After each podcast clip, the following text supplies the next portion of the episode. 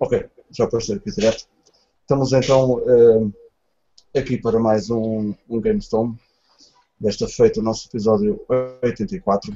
E como sabem, daqui a pouco vai começar uh, a E3, daqui a umas horinhas vai começar uh, esta feira internacional que todos os jogadores estão sempre à espera que este dia chegue e à espera de boas surpresas, obviamente.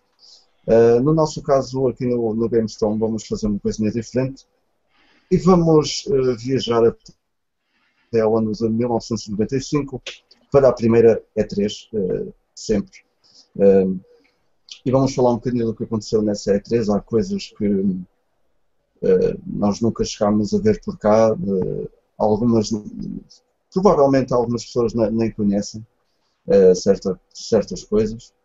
Uh, portanto, vai ser o nosso tema uh, de, de, hoje, vai ser dedicado a essa E3, não é esta que vem aí. Obviamente que o, que o GameStone vai ter o, o seu espaço para, para comentar também uh, o que acontecerá durante a próxima semana.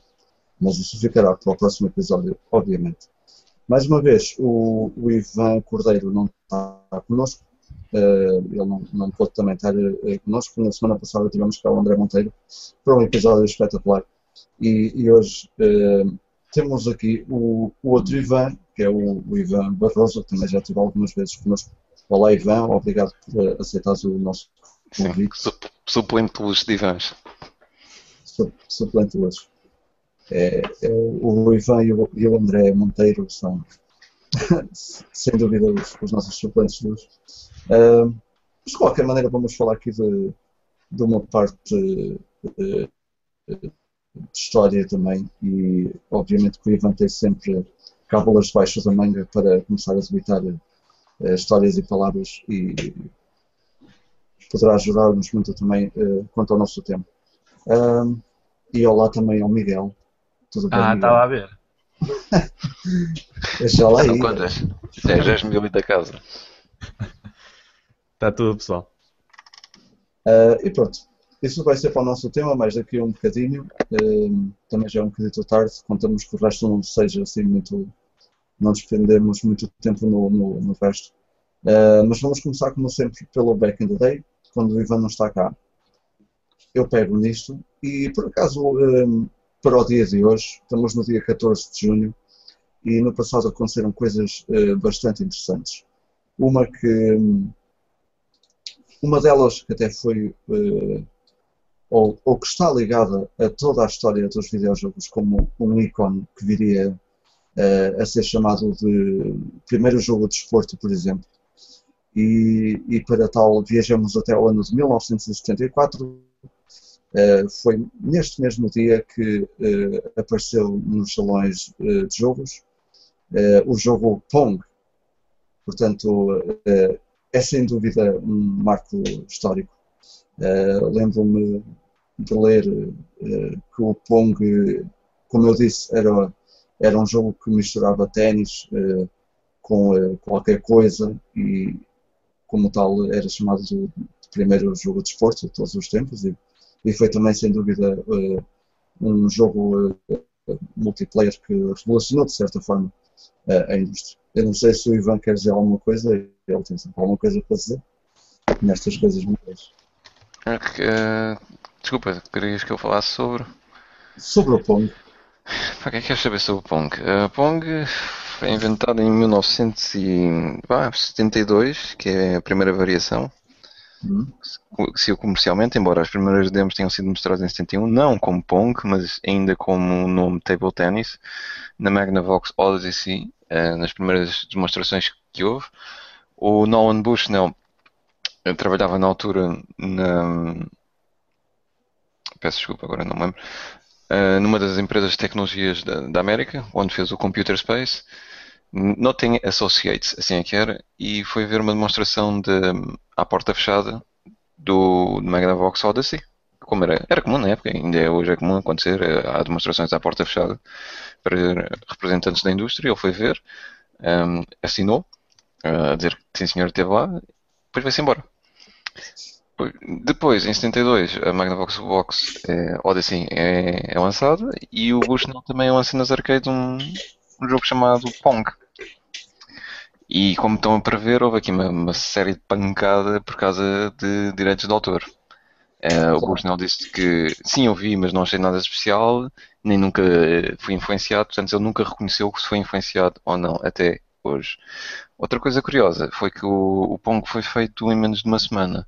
E na altura foi o Bushnell tinha aberto a Atari juntamente com o Ted Davey e, por 500 euros. 500 euros, desculpem, 500 dólares e apareceu o primeiro empregado que eles tinham, que era o Alcorn, que era um engenheiro, e ele disse: É pá, temos aqui um contrato pá, de, de General Electric e não sei o que, eles querem um jogo de arcade, para a gente dizer, são jogos e não sei o que, tem de ser uma partida de ténis para dois. E o Alcorn, pronto, era novo, acreditou no gajo. Uh, e, e o Bush não e pá, temos de despachar a fazer isto, que o contrato é já daqui a alguns dias, não sei o quê. Uh, o Bush não tinha nenhum contrato. só dar a treta que era para ele se despachar e inventar alguma coisa. Para ver se o gajo era realmente bom. E realmente ele era bom. E, e conseguiu fazer o, o Pong, o jogo, em, em, pouquíssimos dias. E uma coisa muito curiosa é que ele na altura fazia tudo com chips. E ele já não tinha mais dinheiro para investir em chips para fazer o som. Então o que ele fez foi eh, interligações entre os barulhos que os chips faziam enquanto faziam, pronto, estavam a trabalhar. Portanto, quando só veio supostamente eram os aplausos, não era só ressonância magnética que, dos chips. Uhum. E as coisas como ping, pong, foi eu que andava lá com o voltímetro à procura de se havia algum som que a placa podia fazer que se assemelhasse a um ping e a um pong. Pá, depois o resto é, já faz parte das lendas. Eles meteram o, o jogo no Andy's Tavern em 1972 o, Bush não pensou inicialmente em vender a, licença do Pong e, foi, foi à Califórnia tentar vendê-la a algumas empresas, entre, entre elas a Midway. Uh, entretanto, recebem uma chamada do gajo do, do bar a dizer: Epá, tem de vir cá que isto já está engoçado, já não está a funcionar. Isto só tinha-se passado algumas horas desde que eles tinham metido lá o Pong. E o, não estava lá o Bush, não, mas estava lá o, o Alcorn, foi lá ver o que é que estava a passar. E então a avaria que estava a acontecer é que a máquina estava cheia de moedas eu não aceitava mais moedas. Eh, e por isso é que estava variada, porque não aceitava mais moedas. E ele telefonou ao, ao e disse: pá, olha, a avaria que está a acontecer era isto. E o Bushnell disse: alto e parvail. Então quer dizer que isto, vamos ser nós a fazer as máquinas e que já não vende a licença a ninguém. Depois deu uma treta qualquer a quem ia fazer, eh, a quem ia vender as licenças. Voltou para, para a Califórnia e começaram a fazer máquinas de Pong. À fartazana e mais ou, mais ou menos em 1975 conseguem um contrato com a Sears para fazer 150 mil cópias de uma consola pequenina num silicone chip que era o Pong, foi o Pong para casa. Uh, venderam as 150 mil unidades nesse Natal. E a partir daí toda a gente começou a copiar o Pong. E depois começou a aparecer, ah é o rugby, era a mesma coisa, é o hockey, é o soccer, é o futebol. E eram todas a mesma coisa, mas era tudo Pong, tinha de nomes diferentes. E começa aí, e graças a isso aconteceu o primeiro grande crash dos videojogos na América que aconteceu em 77, que foi com a saturação de videojogos Pong no mercado. O consumidor não quis comprar jogos porque era tudo a mesma coisa. Felizmente, a Atari, nesse mesmo ano, entrou com o Atari VCS, ou Video Computer System, também conhecido entre nós como Atari 2600, e salvou um, uh, a América do primeiro crash de videojogos. E, e, curiosamente depois foi a Atari que causou o segundo crash de videojogos. Uh, mas numa coisa, pior noutra. Portanto, não sei se era isto que querias saber, Vitor. Se calhar até disse demais. Foi, foi uma boa história, uma boa história lendária. Uh, que eu sabia que tu ias contar alguma coisa épica. Portanto, era, era mesmo isso. Um, eu, eu tinha aqui precisamente a notícia que, que o Pong começou a aparecer em 74 uh, uh, em, o Pong em arcades começou a aparecer em 74 uh, e foi de certa forma uma revolução. Depois tu, pronto, já contaste o resto. Um, e depois de, desta data passamos também para 96. Em 96, neste mesmo dia 14, era lançado Mortal Kombat 3 para a PlayStation também, de certa forma, eh, tem, tem a, sua, a sua marca na, na história também, obviamente. Um, e para. Não, ainda há aqui mais duas coisinhas. Uh, ou três interessantes. Em 2005, um jogo que, que tem uh, um, uma, uma base de fãs uh, bastante grande até era lançado também. Em 2005, a Capcom uh, lançava Killer 7, que eu sei que também é daqueles jogos que ou ninguém conhece ou então toda a gente sabe falar dele. Eu não é. sei se o Miguel qual, qual, alguma qual, vez jogou. Qual foi a data que disseste? A data uh, do Killer 7? Sim. 2005. Para o PlayStation 2. Relativa de, ah, à, ok. À ok. Ok, ok, está bem. Uh, PlayStation 2 e GameCube. Pois é que a GameCube, supostamente o jogo era para ser exclusivo da GameCube. Mas depois, mais tarde, não foi. Já jogaste este Killer 7, Miguel? Não joguei, conheço bastante bem de nome e de ver uh, algumas imagens e sei que é, que é, que é da, da infame Suda 51, não é? Yeah. Faz assim uma, uns jogos bastante fritos da cabeça. yeah, aquilo é uma... Por acaso tenho ali um que, que ainda não joguei, ainda não lhe toquei, mas tenho um para a PS3 que é o Killer is Dead, que, que acho também é deles. Eu por acaso ia, ia falar, eu até cheguei a falar do, do Killer is Dead no, no podcast. Sim, sim, é, sim. Há um qualquer na, na Wii, não sei se é o No More Heroes. É, é isso. É esse, que, é o, que será é. o segundo uh, dele e que também é todo marado. E, e depois há, há esse tal uh, Killer is Dead, que foi o único que eu joguei até agora. Por acaso também, também é um, por acaso também tem uma é um versão do, do, No More Heroes para, para a PS3. Também tenho esse. Nice. Pois são, são jogos que têm, têm, têm um desenho muito característico e, e histórias assim todas, todas maradas. Eu lembro de jogar aquilo Killer Dead e tão depressa estava um, a fazer as missões, como assim estava sentado num bar a, a, a meter-me lá com gajas e não sei o quê. É assim Sim, uma, uma cena bem Eu não, a personagem do jogo. Uh, são jogos mesmo fritos, fritos da, da, cabeça, como o Miguel disse, sem dúvida. Mas que têm eh, um cult base bastante grande. Um, depois, um, em 2010, um, uh, neste mesmo dia, no dia 14 de junho, a Microsoft uh, revelava uh, os detalhes finais para aquilo que viria a ser o, o Kinect, que nessa, nessa altura ainda era conhecido como o Projeto Natal. Nunca percebi porque é que lhe deram este nome, Projeto Natal, mas pronto. O Kinect era. Era, era, era fofinho. Sim, eles estavam na reunião. What do you think about it? I say, oh, because it's fofinho. Yeah, fofinho, yes, of course. Put there, Project Natal. Fofinho is good. Uh, portanto, foi neste dia que foram reveladas uh, aquilo que viria a ser o Kinect, isto em, em 2010, há 5 anos, uh, parece que foi ontem. E, e para acabar, um ano depois, em 2011, também no dia 14 de junho, finalmente era lançado o Duke Nukem Forever, aquele tal jogo que teve 10 anos à espera para ser lançado uh, e que no fim ninguém gostou muito. Aquilo foi mesmo lançar para lançar, pronto, olha, está lançado. É, foi, foi uma dor de cabeça que saiu. A dica estava no nome, que é Duke Nukem Forever, because it takes forever to come out. Foi. É bem, é isso mesmo. E pronto, é tudo o que temos para, para o Back in the Day. Uh, se calhar vamos passar ao nosso Play Now. Não sei se queres começar, uh, Miguel. Posso começar? Posso começar até porque vai ser curto, não joguei assim muito esta semana. Um, joguei uma coisa uh, para passar uh, alguns tempos uh, mortos. Eu costumo, costumo falar muito nisto, que é, aqueles minutos uh, em que uma pessoa não consegue entrar naqueles jogos mais complexos que, que, que exigem um bocadinho mais de tempo para passar algum, alguma missão, tipo um RPG ou whatever, uma coisa assim, uma pessoa tem 20 minutos para matar, não dá para, para entrar nesses jogos.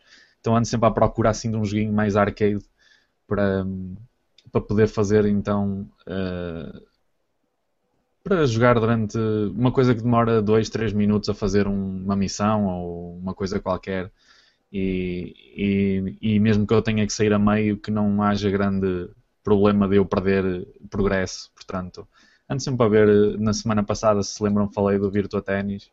Uh, gosto assim desses joguinhos assim mais arcade para ir espaçando então esta semana uh, joguei um que já há imenso tempo andava à procura e, e, e que tinha imensa curiosidade uh, que foi o Motor Storm para a Play, PlayStation 3. Uh, eh, aliás, a, a, versão que eu joguei foi o segundo, calculo eu, que é o Pacific Rift. Eu já tinha visto isto imensas vezes, pessoal a jogar. não sei se isto se repete muito pelas terras aí por Portugal fora, mas aqui há alguns cafés até que têm uma TV com uma Playstation, com um sistema qualquer em que o pessoal paga não sei o quê, tipo uma arcade, como se fosse uma arcade, mas acaba por ser só uma televisão com a Playstation ligada. E o pessoal paga para jogar X minutos ou uma coisa assim.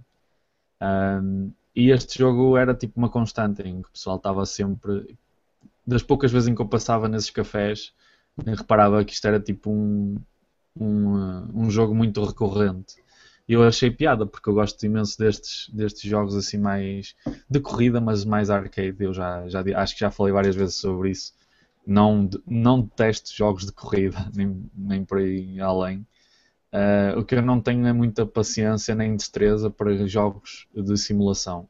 E eu digo isto de praticamente todos os jogos de desporto, ou seja, de, seja de corrida, seja de futebol ou de basquete, uma coisa assim eu gosto de jogar, gosto mesmo, mas não, não tenho a capacidade nem a paciência para me meter a jogar um Gran Turismo, por exemplo, em que é preciso mesmo unhas para aquilo, ou jogar um FIFA ou uma coisa assim do género. Não tenho nada contra isso, mas simplesmente não é do meu, do meu feitio.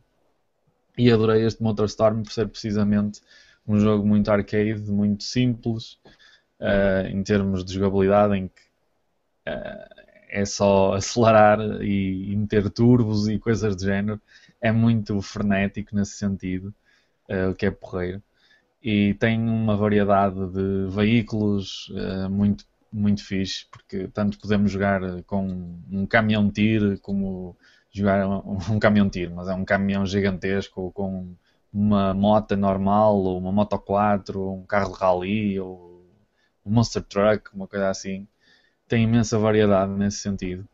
E nas pistas também, porque eu não sei como é que são os outros Motorstorm, não sei se funciona sempre assim, mas pelo menos neste um, tem dividido em quatro categorias, que são os quatro elementos, bah, que é terra, ar, uh, fogo e, e, água, acho eu que é assim. E isso é um simbolismo para o tipo de pista que nós podemos encontrar. É? no, nos de fogo nós uh, percorremos uma, percorremos percursos que têm uh, lava a sair dos lados e o chão está tá a queimar e isso afeta o motor, por exemplo, aquece mais depressa. Isso tem influência no nitro. Um, pronto, é engraçado porque as, as pistas são mesmo over the top, com saltos e percursos alternativos e essas coisas todas. E acho que é porreiro, acho que é refrescante jogar assim um jogo mais uh, que não se leva tanto a sério, não é? é qualquer pessoa pode pegar e não é preciso saber ser craque em jogos de condução para, para, para jogar isto. E uma pista em 3 ou 4 minutos e está feito. Pronto, eu, eu, como já disse, gosto, gosto de passar assim uns minutinhos nisto para descomprimir, até para não pensar em nada, nem que seja só isso. Um, ah, eu queria fazer também uma menção. A seguir eu ia falar do meu Pick of the Week, só não tinha mais nada. Um, mas queria fazer aqui uma menção a, a, outra coisa, que não é um jogo, mas que eu acho que tem algum interesse para, para, para este mundo, não é? E que eu já falei até várias vezes e, e comentei até há pouco tempo com, até com o Ivan e com o, o, o Vitor. Um, eu tenho nada a ver, aliás, comecei a ver porque começou uma nova season de uma série uh, que eu gosto muito, chama-se uh, Alt and Catch Fire e eu recomendo uh, ao pessoal que nos está a ver que, que vejam. Só existe ainda a primeira season completa e começou há pouco tempo a, a, segunda, portanto só existem acho que dois episódios da segunda. E, e esta série uh, situa-se num, numa altura uh, muito particular, mais nos anos 80, eu penso que até em 1983 que aquilo, que aquilo começa.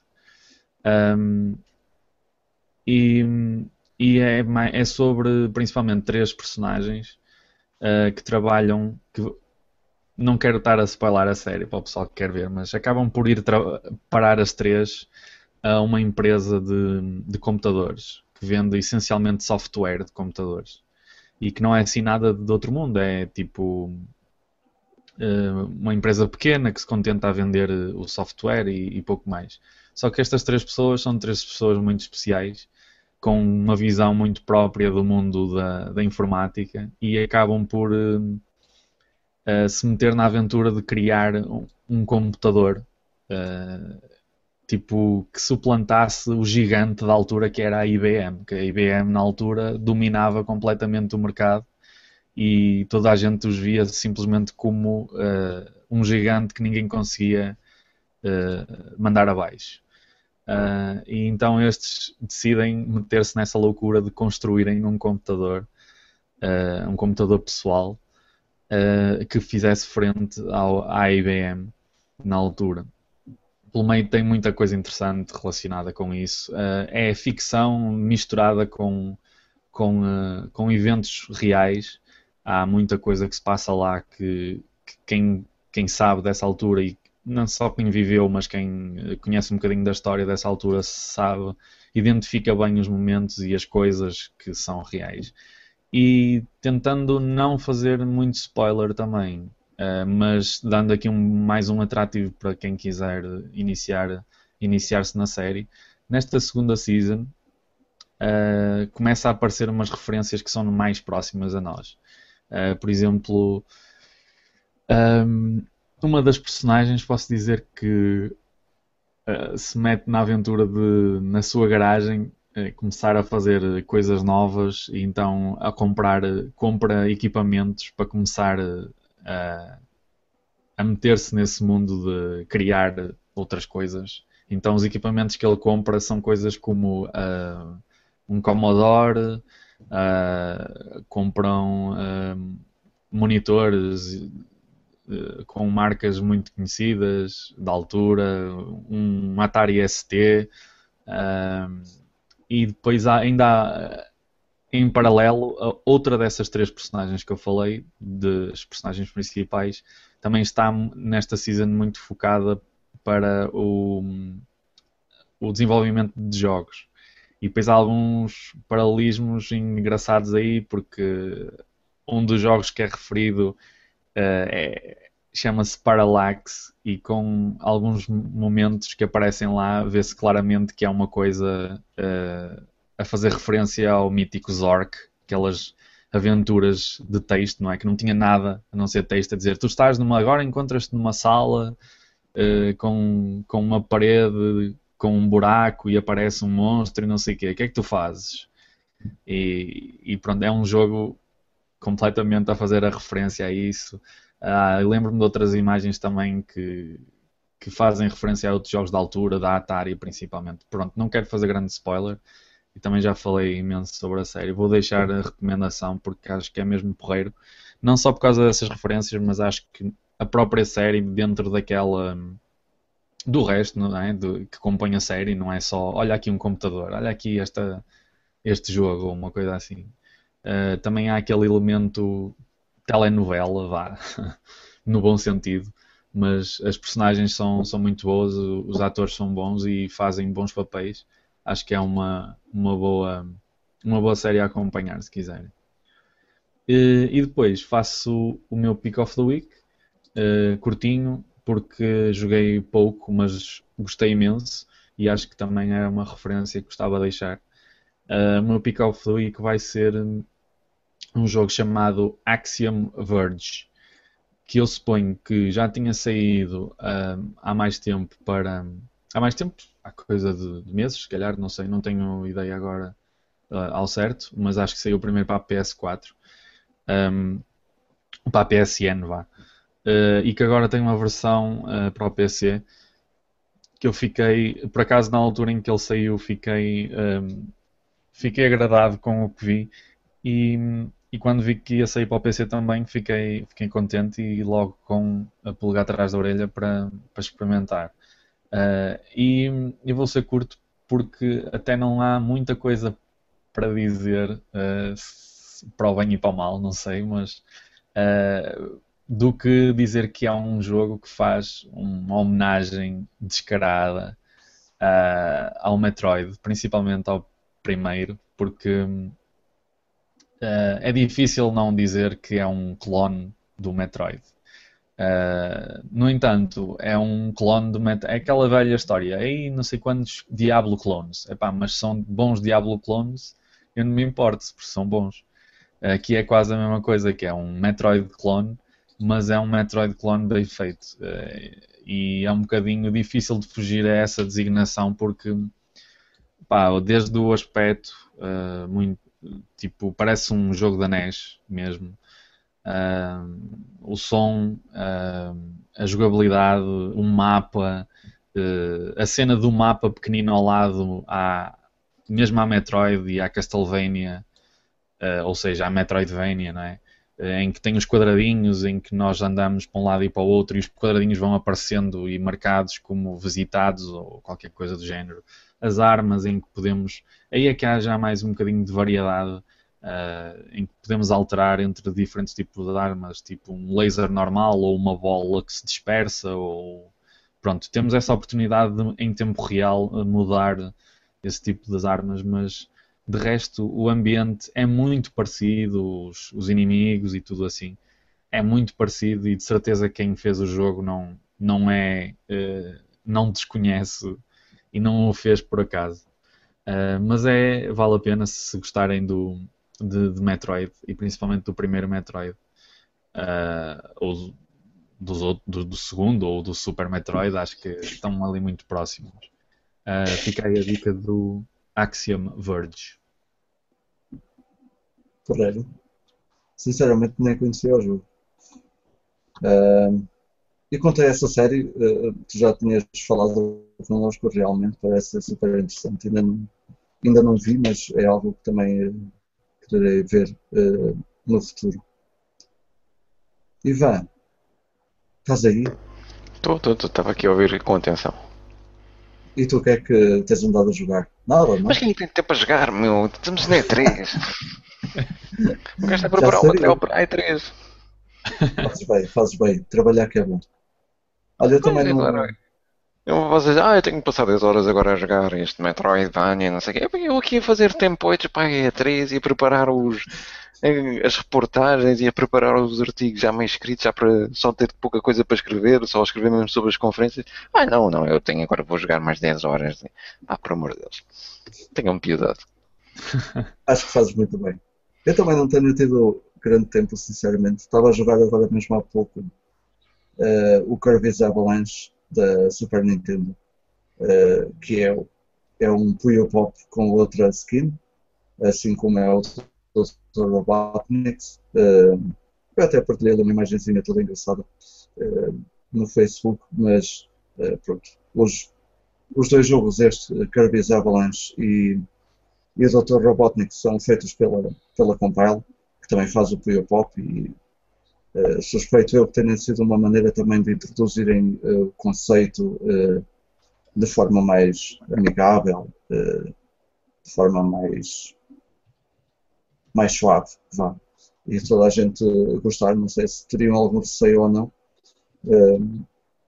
com a entrada de, de Pop eh, no, no Ocidente, mas pá, acho que são, pelo menos o, o Dr. Robotnik, que é mais, o Minvin Machine, que é mais, uh, uh, que, que, é muito, muito mais conhecido uh, entre nós, aqui em Portugal, teve, acho que tem uma recepção, teve, ou teve uma recepção incrível e é um grande, é um grande jogo.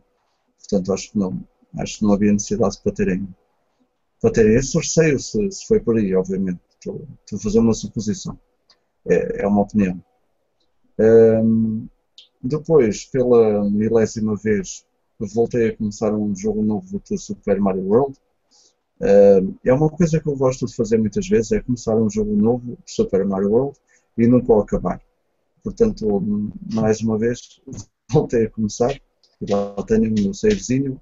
Joguei, ainda joguei algum, algum tempo durante a semana, uh, quando pus. Uh, deve ser, sem querer, deve ser um dos meus jogos favoritos de sempre, porque eu faço o que fizer turno uh, acabam sempre por ir parar ao, ao Super Mario World.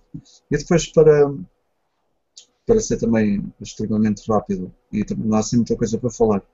A minha pick of the week vai para um jogo de Playstation uh, que é o Motocross Mania 2. Um, eh, foi o jogo que eu arranjei esta semana. É um jogo extremamente comum e, e barato, mas um, eu entrei numa lojinha uh, e havia preços bué descabidos. É, é daquelas lojas que estão assim um bocado. É, uma loja obscura, escondida no norte, no, no, norte não, no centro de Portugal, numa cidade relativamente pequena. Uh, e o gajo entra lá e vê jogos de Game Boy Advance uh, comuns, usados, uh, a 35, 40 euros, assim uma coisa doida. Jogos jogos de PlayStation 2 era tudo a, a 10 euros. Uh, não, não, interessava se fosse o, o FIFA 2006 ou, ou, ou, um jogo raro, era tudo a 10 euros. Uh, e depois havia uns quantos jogos de, de, PlayStation 1 que eu acho que aquilo estava selecionado uh, a olho.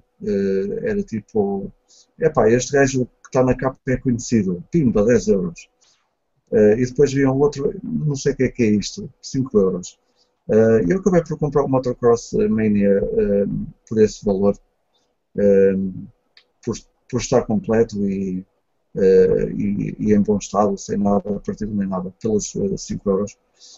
principalmente porque eu não conhecia bem o jogo, mas achava que ia gostar daquilo. Eu gosto imenso de, como o Miguel disse há pouco, de jogos com a, mais com a temática arcade e não tão como é que se costuma dizer? Uh, simulação, não é? Simulação, exatamente. Um, e de facto, opa, eu cheguei a casa e pus-me a jogar aquilo e quase faltavam-me duas pistas para acabar o, o modo carreira no modo na, na, nas 125, pois aquilo tem é como o Mario Kart, pronto, mas nas motas é mesmo assim, tem, tem várias cilindradas Uh, quando dei por mim estava quase a acabar o modo carreira na, na, nas 125. Pá, o jogo é, é fenomenal para um jogo de Playstation, uh, graficamente, uh, claro que não é nada do outro mundo, mas é, é, é, muito variado na, nas pistas que apresenta, tem o seu desafio também, não é um jogo todo fácil, há muito tombo para dar também se fizermos as coisas incorretamente. e foi um jogo que eu, que eu absolutamente. Um, mas também por gostar uh, desse tipo de jogos. Uh, é, tipo, é como antigamente, é meter a moedinha e jogar um bocado e está tudo bem. O modo carreira fica guardado e fazemos uma pista na boa ou duas. Uh, é porreiro, não é preciso, não é preciso grande coisa nem, nem andar ali a perder tempo uh, uh, noutras cenas. É, é carregar nos botões e jogar, uh, acelerar e virar nas curvas mais nada. Também tem botões para tricks e não sei o quê. Eh, é porreiro, é muito porreirito, não, não, não, sabia bem o que é que estava à espera, mas uh, pelas imagens e pela premissa parecia ser um, um, bom jogo. E é a minha pick of the week, e deve ter sido o meu play não mais rápido de sempre, uh, o, o, que é incrível. Uh, também joguei um jogo que um, vai estar a minha. Mas isso é um play não rápido. Não. É. Não estás a falar? Como é que pode ser rápido? 4 minutos. mas, mas, pá, normalmente as pessoas demoram muito mais tempo. Muito mais. Demoram para aí quase 3 horas. Quase. Uh, eu, só ia acabar por dizer que também estive a jogar uh, nos últimos tempos uh, um jogo que vai ter a minha opinião na revista por Start, que é o Cine Sin and Punishment, uh, Successor of the Skies, que é um excelente uh, rail shooter. Uh, se quiserem, depois podem ler a minha opinião, não vou estar aqui a spoiler do, que eu escrevi, obviamente, era mal para mim, não é? Uh, mas sou um grande fã de, de rail shooters. Uh, o jogo é, é, é, sensacional dentro, dentro desse, desse panorama. Um, e curiosamente, o Sin and Punishment é feito pela Treasure, que fez, por exemplo, um, uh, Icaruga, todos esses jogos que hoje em dia são, são caros. E fez também uh, um jogo que eu não me estou a lembrar do nome, é sempre assim, da, da Mega Drive, o Gunstar Heroes. Gunstar Heroes. Também, também, também é deles. Portanto, o jogo é, é como esses todos, é frenético e muito tiro e muitos inimigos e é, é bem grande, é, é bem fixe, mas não vou estar aqui a spoiler, uh, obviamente, a minha opinião. Portanto, é tudo para o Play Now. A minha pick of the week é, é o Motocross, Motocross Mania 2. Ok, respirar. Porque agora vamos passar, a, vamos passar então ao nosso tema.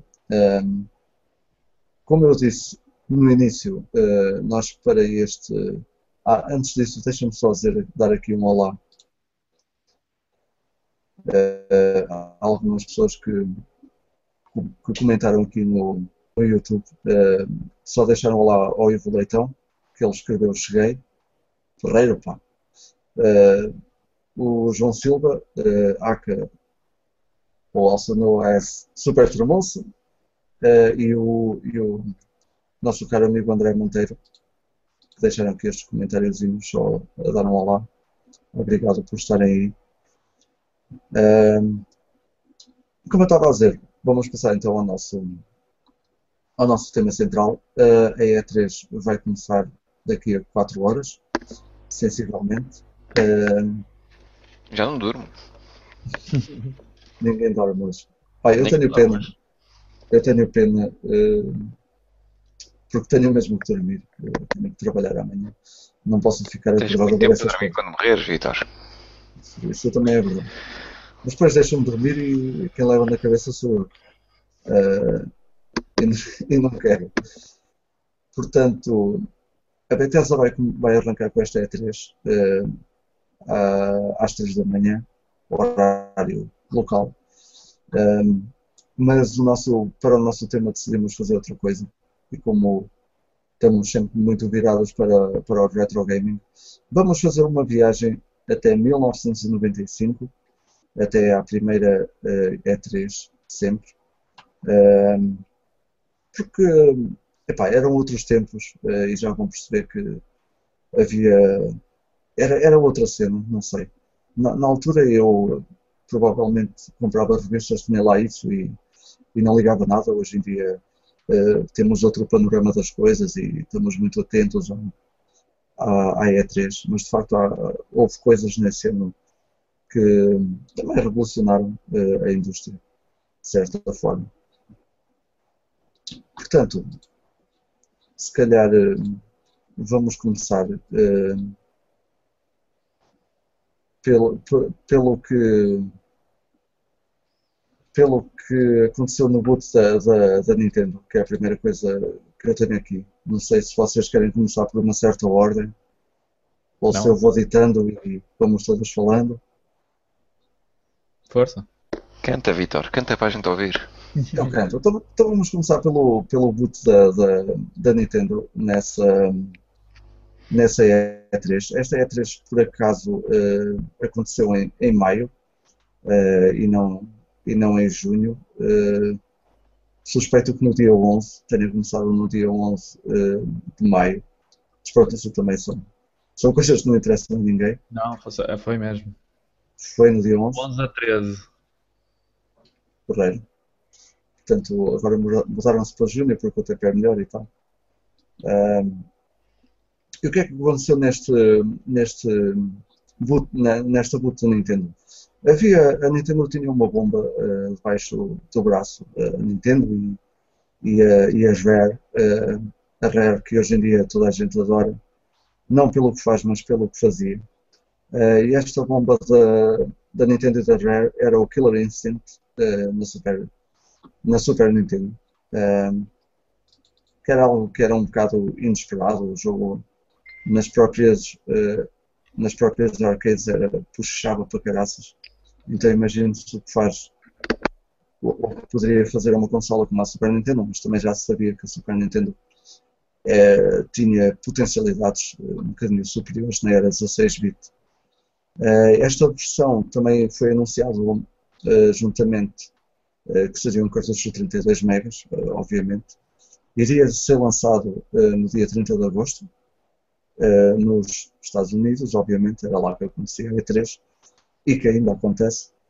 Uh, e foi também anunciado que para os primeiros, as primeiras 2 milhões de cópias, os primeiros 2 milhões de compradores, teriam direito a um CD que se chamava Killer Cuts, coisa que eu nunca vi na vida. Já viram isto? Não. Tenho, tenho aqui cinco. Tenho aqui cinco, um, para cada dia da semana e aos fins de semana que não ouço. Correiro. Um, mas é, era a banda sonora do, do Killer Instinct. Um, depois outras coisinhas que aconteceram também, um, ou que, que a Nintendo uh, anunciou, antes de passar a uma coisa também que, que viria de certa forma a ser uh, é uma revolução, vá. Pronto, eu hoje estou com esta palavra debaixo da língua, portanto, continuo. Parece um padre, é só relações. É só, é, revoluções. Sacerdote, Também... Sacerdote Moreira, mais uma revelação. É, esta, esta era outra, outra bomba, também da Rare, e também ensinado a fazer prever, Don, Donkey Kong Country 2 para a Super Nintendo. Para muitos é o melhor do, dos três também. Depois houve também a amostra de Secret of Evermore, penso eu. Aqui está um bocadinho está um bocadinho assim mesclado, mas é algo que uma notícia assim nas revistas acontecia muito dizerem coisas que que não correspondiam à verdade. E, e, nesta revista que eu, que eu tenho aqui relacionada com, com a E3, uh, eh, que data uh, precisamente do mês de junho de 1995, dizia-se que, que, o êxito da Illusion of Time iria permitir aos jogadores de todo o mundo desfrutarem de Earthbound, que era, que era o Mother 2 no Japão, também de Chrono Trigger e Secret of Evermore. Portanto, esta, esta notícia acabaria por ser só uh, para o mercado americano. Infelizmente, nunca recebemos uh, o famoso Earthbound, nem, nem, o, nem o Chrono Trigger, como muitos uh, quereriam. Depois, uh, Houve também o anúncio, eh, ou a apresentação do Virtual Boy, eh, esse colosso e famoso aparelho da Nintendo. Mas também é para agir, não sei o que é que toda a gente se queixa, é para agir aquilo. É muito giro. É muito giro, eu acho que aquilo pode agir, acho que aquilo pode engraçado. Tipo, tens um par de óculos que hum, são transportáveis, não são não são portáteis, mas são transportáveis. São, podes meter o resto do braço contigo. Tá, tá, é transportável. Eu acho que o pessoal traduziu foi mal o que, é que a Nintendo queria dizer em japonês. Eles disseram, ah, isto é transportável. E o pessoal traduziu o transportável para portátil. Se calhar. Mas eu, eu, também não desgosto do, do, do conceito do, do Virtual Boy. Nem, Sim, sim epá, e há muitas coisas, por exemplo, tens aqueles gajos como o Angry Video Game Nerd que só fazem piadas e depois o pessoal pensa que as piadas são a realidade. E, por exemplo, dizem, ah, porque é que isto não tem uma fita para, para a gente tirar à frente dos olhos? Pá, e a estupidez é tanta que nem percebem, mas isto não tem sensores de movimento, para que é que isto havia de ter uma fita? Se olhasses para cima ou para baixo ficava tudo na mesma posição, para que é que havia de ter uma fita? É pá, há assim uma série de coisas. O que é engraçado do, do Victor Boy é que ele só tinha um processador, que era o, o NEC 8010 32 bits. Não tinha mais nada uh, que fizesse. Não tinha hardware 3D, não, não, não fazia 3D, só fazia lá, coisas vectoriais, quase imitava vectoriais e coisas em sprites.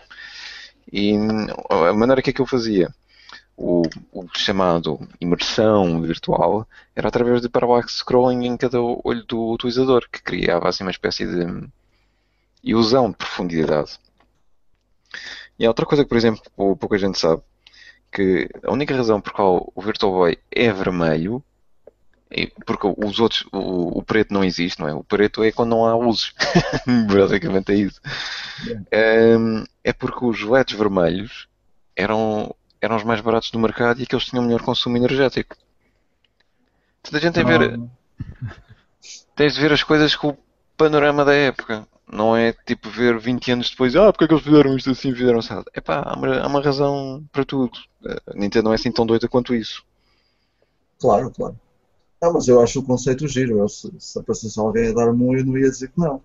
É, obviamente, mas uh, as pessoas acho que falam, pelo menos aquelas sabem do que falam, uh, pelo insucesso uh, comercial do próprio jogo e por. Sim, por opa, o, o Yamauchi tinha dado a conferência a dizer que eles estavam à espera de vender 3 milhões de unidades só no, só no Japão e, e no final por todo o mundo, por todo o mundo, Japão mais Estados Unidos. Eu nem entendo por acaso quando é que foi. Foi o ano passado, ou coisa aí, 18 meses, lançou os números oficiais de venda. Uh, chegavam. Chegava perto dos 800 mil, 800 mil unidades. Yeah. E já não foi mal. Não é mal, eu acho que não é mal para um, pá, uma coisa completamente nova. Pá, sei que eu tinha potencial, já tinha potencial, mas é daquelas coisas que desaparecem tão rapidamente no mercado, tu não percebes se aquilo tinha potencial ou não. Imagina o que é que era, por exemplo, a PlayStation 4 ser descontinuada. Aquilo foi lançado em 2014, uh, eh, já estava descontinuada neste momento. Não havia The Order, uh, se calhar não tinha chegado a ver Drive, Drive Club, não tinha nem metade dos jogos que tem agora. E depois, daqui a 10 anos, o pessoal ia dizer: e olha lá, estes gajos são os grandes malucos, meu, tipo, fizeram isto, isto tem algum, nem tem pés na cabeça, isto parecia um, um PC ranhoso da altura, por isso é que isto não vendeu. E aí compreendes a importância de tu deixares, por exemplo, as coisas estarem no mercado o seu tempo para se maturarem, para que as coisas realmente comecem a aparecer os jogos. É claro que matar uma, uma consola à nascença, muito poucas consolas conseguem provar o que é que valem nos primeiros dois anos. Por isso eu acho que o, game, o Virtual Boy é uma injustiça. é uma injustiça da justiça. Sim, uh, nesse ponto devia ter uh, tido mais tempo, obviamente. Uh, mas pronto. Eu gostava muito de ter um dia. Gostava, ou pelo menos de experimentar, nunca tive essa oportunidade. E gostava de saber como é que aquilo é. Uh, com, uh, juntamente com o Virtual Boy, uh, também houve experimentação de jogos. Wario's Cruise, Mario's Dream Tennis é um dos mais conhecidos, acho, este jogo de ténis. Mario Clash, Red Alarm, Galactic Pinball, Telero Boxer, cenas assim. Está aqui a informação também que o, o Virtual Boy iria ser lançado nesse mesmo ano, em 95 a 14 de agosto, com o preço de 179,95 uh, dólares. E porquê uh, que o eh, Virtual Boy foi lançado esse ano? Qual é a grande razão? Qual é, cara? Porque a PlayStation e a Sega Saturn tinham sido lançado, iam ser lançadas nesse ano e a Nintendo 64 ia ser lançada para o ano seguinte. Yeah. E então a Nintendo precisava de pôr alguma coisa no mercado para manter o nome da empresa, porque o Game Boy Color ainda ia, ainda ia demorar, tal como a Nintendo 64. E por isso é que isso foi apressado. Uma das coisas que não sabe é que o, o Virtual Boy foi apressado para sair no mercado. Uhum. Portanto, não saiu com o suporte necessário. Eu não sabia. Ah, é isto, está isto. Isto é de todas aquelas histórias que eu por acaso até tenho no meu livro a explicar estas situações todas para se compreender um bocado o que é que é cada peça de hardware, não é, não é agora acreditar em youtubers que dizem ah, isto é uma estupidez, não sei o quê, não sei como é que eles pensaram nisto antes. Parece a cena da 3DO, boa da gente a dizer que a 3DO era boa da cara e não sei o quê, a Mega Drive era mais barata.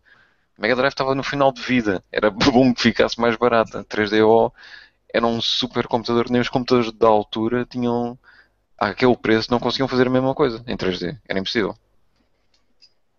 Mas pronto, pronto já, já me queixei. Isso é verdade. Agora vou ir para o canto do cheiron e cantar um fadinho. Vai, vai.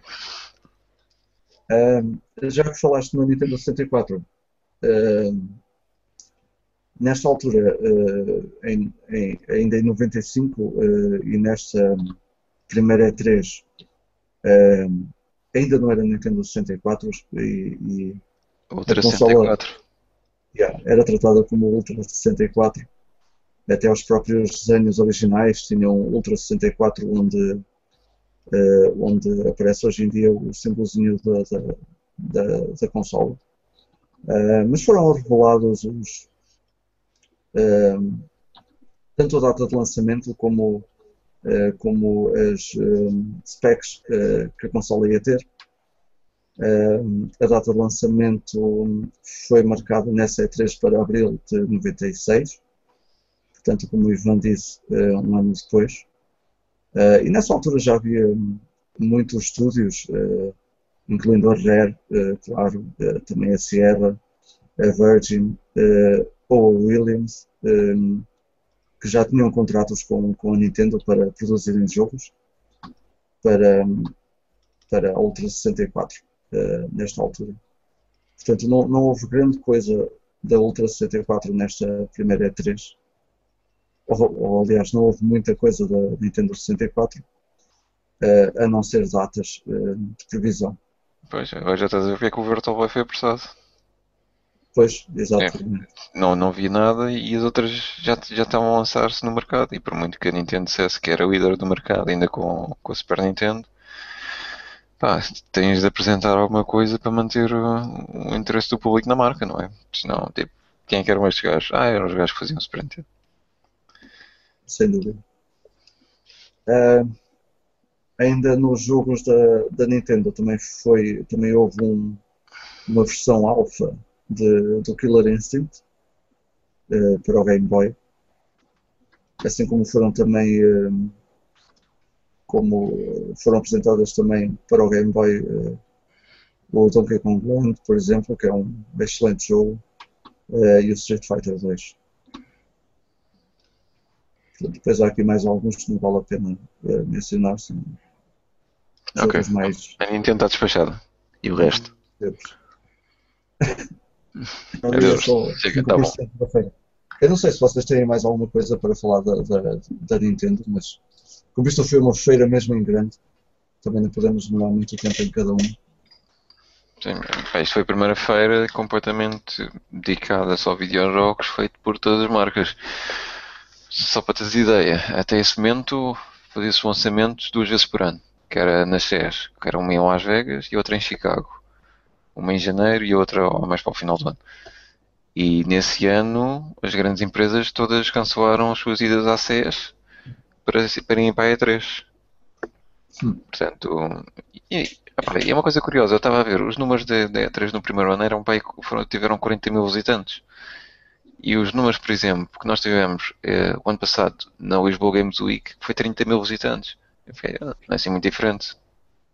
Está no Talvez bom caminho. está no bom caminho. Pois, não sei, era diferente também do que é hoje em dia. Hoje em dia é um mercado, eh, na altura se calhar ainda estava longe, eh, o mercado dos videojogos ainda estava muito longe de ser o que é hoje em dia, a nível financeiro, eh, acho eu. Então vamos passar para o, para o boot da Sega. Sega. Sega. Segundo o que está aqui, não, é, não era das maiores, mas era uma boot maior do, do, do, do, do Nintendo e, e estava disposta de uma maneira espetacular. Não era para menos porque a Sega foi lá apresentar também uh, a Sega Saturn uh, para o mercado dos. Sega esse outro colosso. Sim. É. A SEGA era doida.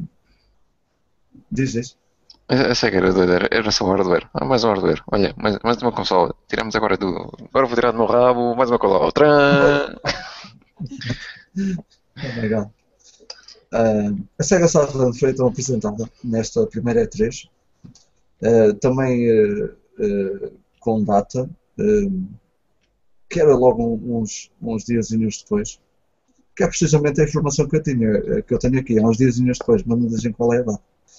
Alguém tem a data de lançamento da, da Saturn? Da, da Saturn? Eu, acho, eu tenho aqui. Um, Uh, pois, não, eu tinha aqui que era suposto ela sair no mesmo dia que a PlayStation, que era no dia 9 de setembro, mas acabou por ser lançada naquele dia, aliás. Foi naquele dia, foi naquele dia. É foi. infame ah. essa data. Foi naquele dia que a Sega disse: uh, temos aqui a nova consola e está disponível agora. Isto foi o que a Sega pensou. Uh, o que se passou foi: temos aqui a nova consola e está disponível agora. Ah, Sério? É, e está disponível onde? Ah, só temos quatro cadeias é, onde isto vai estar disponível. Resultado, todas as outras cadeias de distribuição viram tipo, ah, então agora não, querem, não, não nos puseram nesse primeiro acordo para vender a console, então agora já não queremos. E nesse Natal o que se passou foi que não havia muitos Sega Saturns no, na América, tirando nas quatro, quatro maiores cadeias, que já nem lembro qual é que era, acho que era a Toys R Us, a Walmart e mais, mais outras duas. Resultado, isto foi o primeiro tiro no pé que a, que a SEGA deu com, com, a Saturn. Ou seja, não tinham ainda o software pronto. E vocês sabem que, por exemplo, uh, saíram muitos jogos no início da, da vida da Saturn depois foram reeditados. Como o Daytona USA, como o, Virtua Fighter. Foram todos depois mais tarde reeditados, porque os que estavam uh, a tempo do lançamento tinham feito, sido feitos à pressa. Ah, e muita pois. gente também foi. E não foi só os distribuidores, mas também foi o pessoal que estava a desenvolver jogos. Porque estavam a desenvolver jogos para a altura do lançamento, que seria no último trimestre desse ano, previsto. De repente, o que, que é isto? Eles anunciaram isto para amanhã. Nós nem sequer temos o jogo pronto. Portanto, foi, foi o primeiro tiro no pé. E isto tudo com medo da PlayStation. Pois. E depois foi o preço, não é? O preço era 399 dólares. Mas pronto, já, já temos. O preço Nós da... até, é... Diz, Victor. O preço, o preço da Saturn? Sim. 400. Sim, 399. Não, é 400. Não, é 399. 399.99. É isso mesmo. Mas eu, eu ia dizer que, por acaso, em relação a isso dos, dos jogos terem sido reeditados, nós temos até o caso do. Não sei se é do Virtua Fighter mesmo, que aparece com três CDs uh, uh, diferentes. Há, há três, não, não, é só a capa, aliás, a capa nem muda, mas muda o CD. E há, três, há dois ou três uh, eh, CDs diferentes. O pessoal nem sabe porquê, não há explicação para isso. É por causa das razões. Pois, é por causa das razões. Uh, portanto, uh, como se estava a dizer, a Sega Saturn foi então posta à venda nesse mesmo dia uh, portanto, no dia 11 de maio uh, de 95, juntamente com, com 16 jogos. Pois, é todos eles indicados. todos eles incompletos. Como disse o Ivan, eh, todos eles inacabados. Uh, casos do Virtua Fighter, Daytona, Panzer Dragoon, uh, People Beach Golf Links, Clockwork Knight, o, o World Wide Soccer, é o Victory, Victory Ball nos Estados Unidos. Uh, e, e, pouco tempo depois saiu também o Virtua Fighter 2, Virtua Cop NBA Action, uh, um jogo da NHL, outro da NFL, Blackfire, Congo, o jogo do filme uh, e mais qualquer coisa que está para aqui espalhado. Só, só, para tu teres uma pequena ideia, a Saturn na realidade foi lançada em 94, como deves saber no Japão, só no Ocidente é que foi lançada em 95. E por essa altura, em 1995, já tinha sido lançado no Japão, tudo bem, a Victor, a Victor, é, ou seja, a JVC, já tinha lançado também a sua versão da Saturn, que era a V-Saturn, e a Hitachi também tinha lançado a sua versão da Saturn, que era a Hitachi iSaturn. Isto tudo entre 94 e 95. Precisa. Estás a ver? Assim de repente tinhas três Saturns, pelo menos, 4, se contares com a versão uh, japonesa, que era igual, no mercado, uh, em termos globais. A Sega era doida, meu. É completamente doida. Completamente. E, e, se quiseres saber, uh, neste ano também saiu uma nova versão da, da Mega Drive, que era a Mega Drive 3, que não saiu cá na Europa, só saiu lá, que era a Genesis Free. Completamente doidos. E quase que aposto contigo, também havia uma versão qualquer da, da Game Gear. Provável. Muito provável. Não, por acaso não. Por acaso não. e, da, e da será que havia?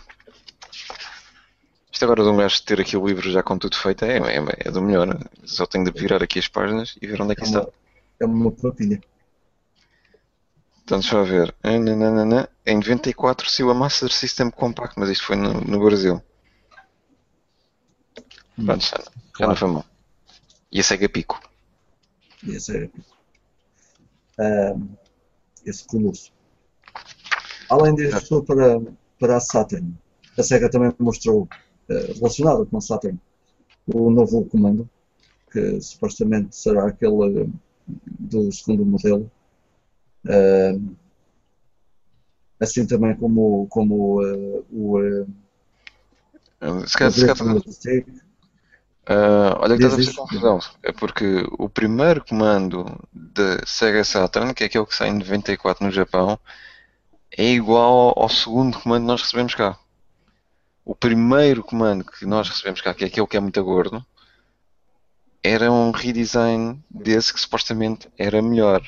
Portanto, portanto, estás a ver a confusão. Quando eles dizem que é um novo comando, hum. sim senhora, não é esses seis botões que estás a pensar que, que é o clássico que toda a gente gosta de jogar. É o que eu quero, é um, um bajolo.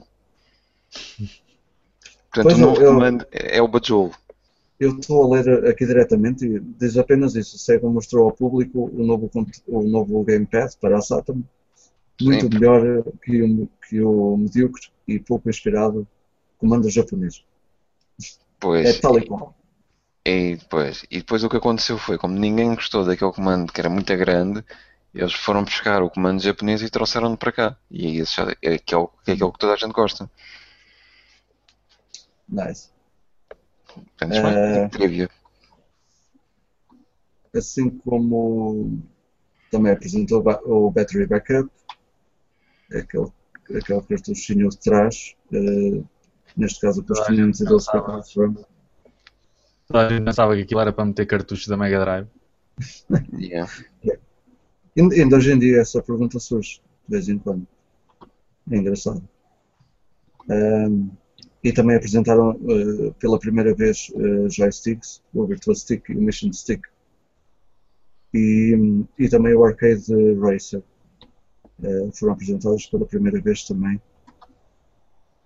Depois, Mega Drive e 32X Uh, foi apresentado também o Virtual Fighter,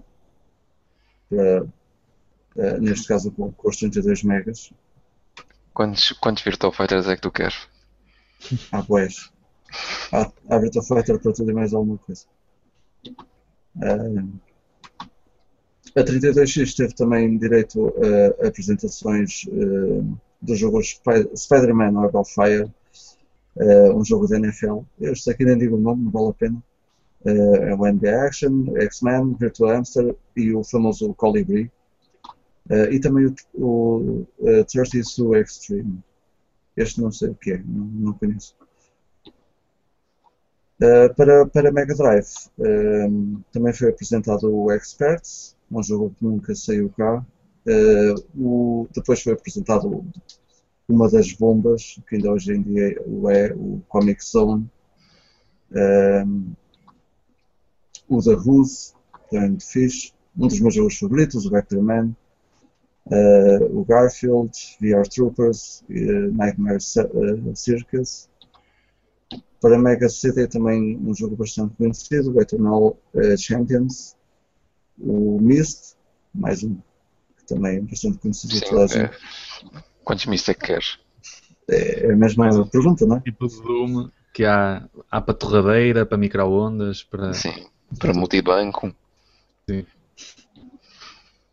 Depois, para, para, para Game Gear, também apresentações para Game Gear com o, o tal Garfield, o VR Troopers, o Power Rangers The Movie e, e o Chicago Syndicate. Ou seja, tudo bons jogos. okay, isso é quase como dizer, é tipo, olha, temos aqui a Game Gear e pronto, não temos mais nada. Mas foi literalmente isso que estar a dizer. Temos o Power Rangers The Movie, que é uma grande porcaria. Temos Garfield, que é uma grande porcaria. Essa é a. Completamente. Pelo menos faziam tipo como a Sony, tipo, está aqui a PlayStation Vita e pronto, se é isso que temos para dizer. Mais nada. É, agora é um comando, talvez. Não sei, vamos ver. vamos ver o que é que vai ser. Uh, ok, passando à frente, a SEGA também está arrumada. Uh, e depois veio o, o, um dos segredos mais bem guardados desta E3, uh, no boot da Sony, uh, com a apresentação também da, da PlayStation. Uh, uh, deixa cá ver, uh, portanto. Uh, Queres saber uma coisa curiosa sobre o lançamento? Diz, diz, diz. falando, quando é que jogar. Sim. Isto é quase uma tradição da Sony. Muita gente, epá, esquece um bocadinho, mas começou aqui. Uh, a Sony mostrou uma série de vídeos da, da consola. Dizer, ah, a consola faz isto e faz este tipo de 3D e não sei o quê. Sabes aqueles trailers que pareciam mais uh, coisas de, uh, de techno. Mesmo techno music. Era bum, bum, bum, bum, bum, bum, Are you ready for bum, bum, bum, PlayStation? Coisas assim. Uh, e muitos dos vídeos que eles mostraram diziam, ah, a consola faz isto e faz aquilo, eram todos falsos. Uh, ou seja, a consola nunca conseguiria fazer aquilo, nem, nem, no final da vida conseguiu fazer aquilo. Mas a, a, coisa correu tão bem nessa altura e toda a gente ficou tudo, oh, que maravilha de consola, vai fazer isto tudo, não sei o quê. Que quando foi o lançamento da PlayStation 2 eles fizeram exatamente a mesma treta. E quando foi o lançamento da PlayStation 3 fizeram exatamente a mesma treta. E quando foi agora o lançamento da PlayStation 4, se vocês se lembram, havia umas cenas que eram umas bolas azuis e não sei o quê, aos saltos. Diziam, ah, vai fazer isto e não sei o quê, é um sistema de partículas espetacular. Fizeram outra vez a mesma treta. Ah. E toda a gente aplaude. E toda a gente diz, ah, estes gajos são espetaculares. Tipo, ninguém, ninguém os diz, pá, tipo, ah pá, deixem-se de merda, já estamos a levar isto há 15 anos. yeah. e, e, começou tudo aí. Pronto, é, foi uma trivia desnecessária, mas ficam a saber. Por isso eu nunca acreditei em nada que a PlayStation diga. Aqui é engraçado que uh, ainda puseram aqui aquele bonequinho uh, que tem uns polígonos por todo o lado. Uh, que era para ser a mascote da, da, da PlayStation, variação Ah, sim, já sei, já sei, já sei. Era nada mais nada menos que o nome original de Polygon Man. Polygon Man. Já não lembrava disso. Polygon Man. Originalidade no máximo. Ainda bem que deixaram cair isto.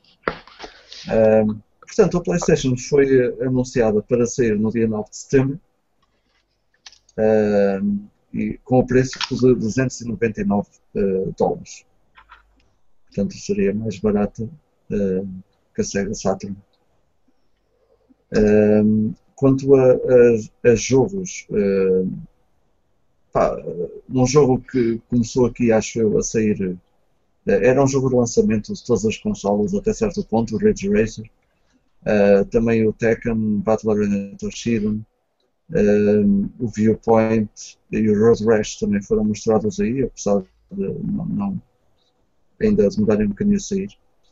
Uh, e depois coisas mais uh, futuras como Alien Virus, Silver Load, se calhar há aqui jogos que nem chegaram a sair na nossa região.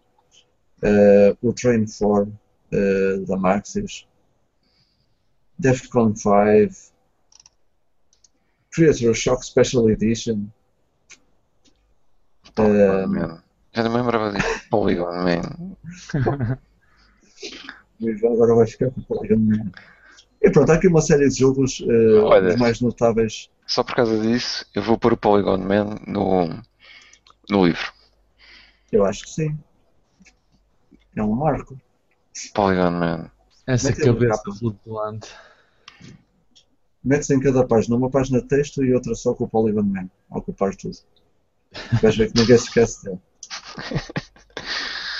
É porque a PlayStation teve o Polygon Man e teve aquele gato. Como mascotes. Aí, pois era, já não me lembrava desse também. É o Neco, não é? Acho que era assim. Boneco. Isso até não era aquele gatinho que havia para o computador também. É, também, também. Um virtual uh, toy. Porque lembras-te uma cena que era a Pocket Station, não sei o cá. Tinhas um jogo lá dentro que era, que era o Neco. Exato, exato. Eu lembro-me de, de, há muitos anos atrás, nos anos 90, ter, ter tido isso no computador, que era o NEC, era um, era um virtual toy que andava pelo nosso Exato. ecrã. Sim, que depois É. fizeram uma versão para o Windows 98, pá, aí, acho eu. Sim, sim, acho que é isso. Portanto, aqui os jogos mais notáveis que foram mostrados foi mesmo Mortal Kombat 3, eh, Darkstalkers e Street Fighter The Movie. Não sei se as pessoas gostaram do Street Fighter The Movie ou não. Gostaram tanto como do, do movie. Olha, o gato chama-se Toro e Inoue. Acho que é assim que se foi, Toro Inoue. hum. É engraçado. O Battle Arena Toshidan, eh, já falei nele. Eh, também o Destruction Derby. Pessoalmente um dos meus eh, favoritos jogos. Jogos favoritos da, da console. Parecido estar agora a falar. Jogo favorito. O favorito jogo. Meu favorito jogo. Ah, e acho que é tudo da, da, da Sony, também não havia assim grande coisa para, para falar. Apresentaram, obviamente, também os memory cards, eh, o, o cabo RGB para melhor qualidade. E, Eu, os todas. memory cards que era só uma cópia do que a SNK tinha feito com, com o Neo Geo IS. Tipo, ah, isto é completamente novo. Ah, talvez não. depois, falar aqui um bocadinho, se calhar, de outras uh, que também havia lá. Eh, a Capcom. Não falamos da, Jagu da Atari. A Atari tinha uma grande boost, porque eles tinham na altura ainda o Atari Jaguar. Eu ia bombar forte e feio com o Atari Jaguar CD. Se, ca- se calhar ainda não cheguei aí. Deve estar por aqui também. Mas se, se eu não falar, o Ivan fala. Castigo. Tenho... Falas, falas, tu falo eu.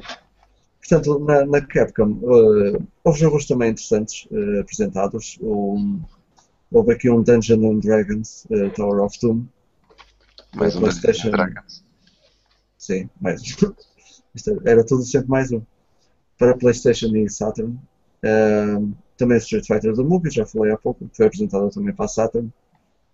Eh, um jogo que o Miguel gosta muito, o X-Men, Children of the Atom.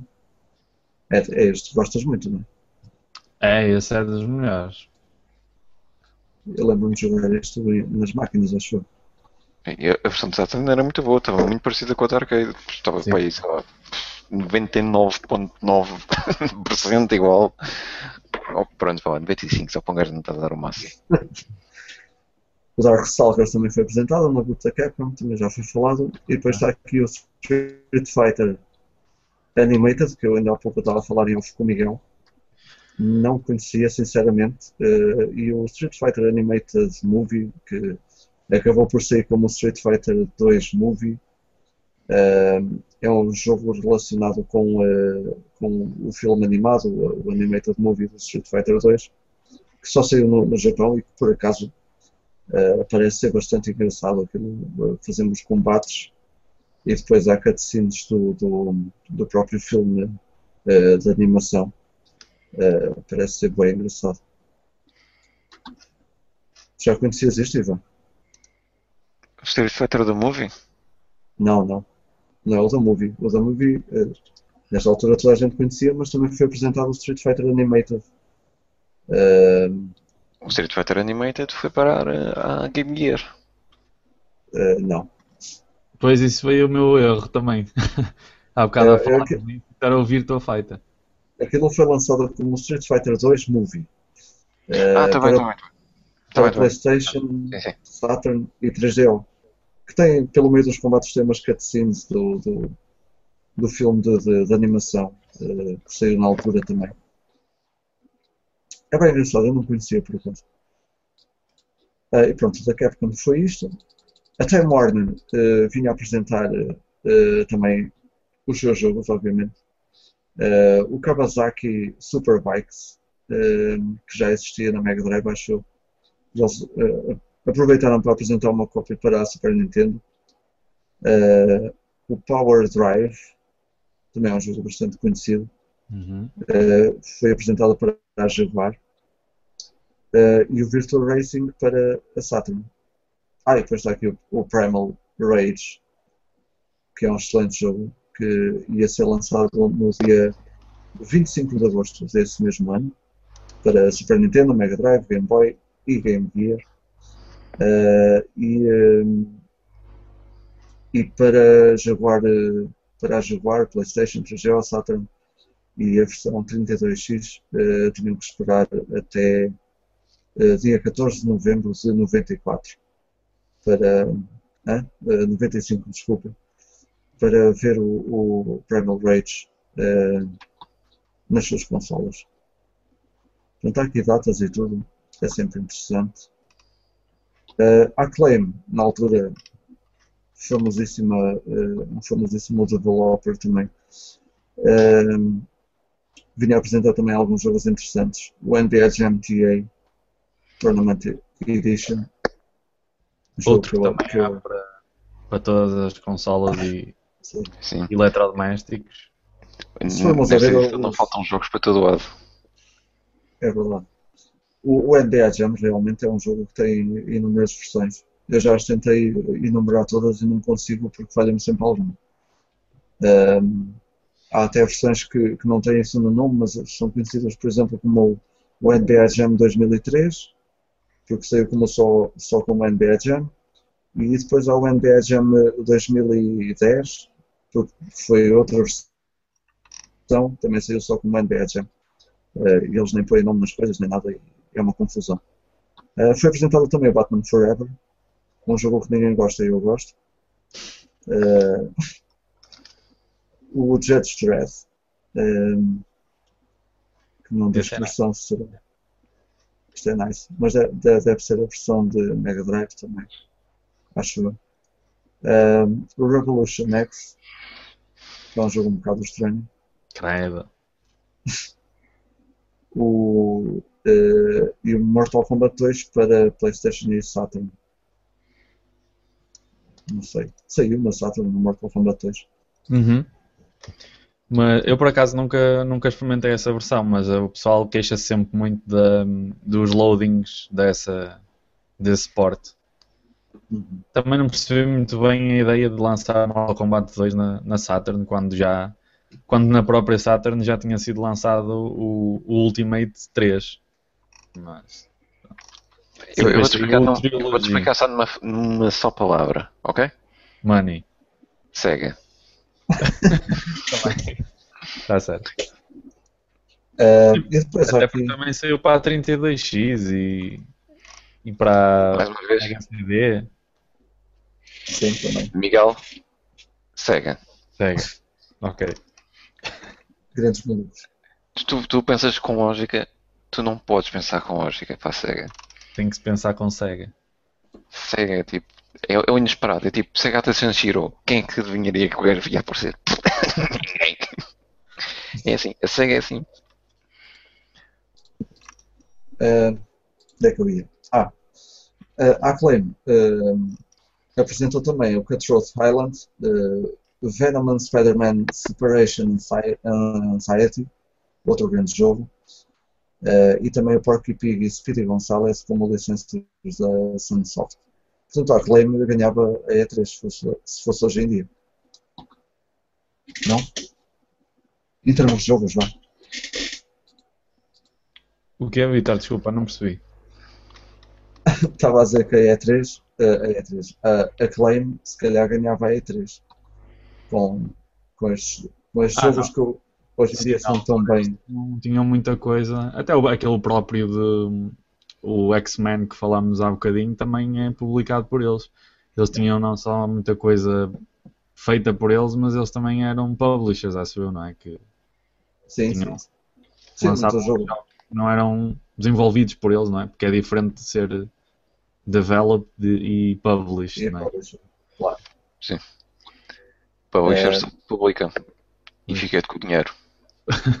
o, o, o Separation Anxiety até está aqui assim meio escondido, mas de facto hoje em dia é um jogo bastante querido, digamos assim.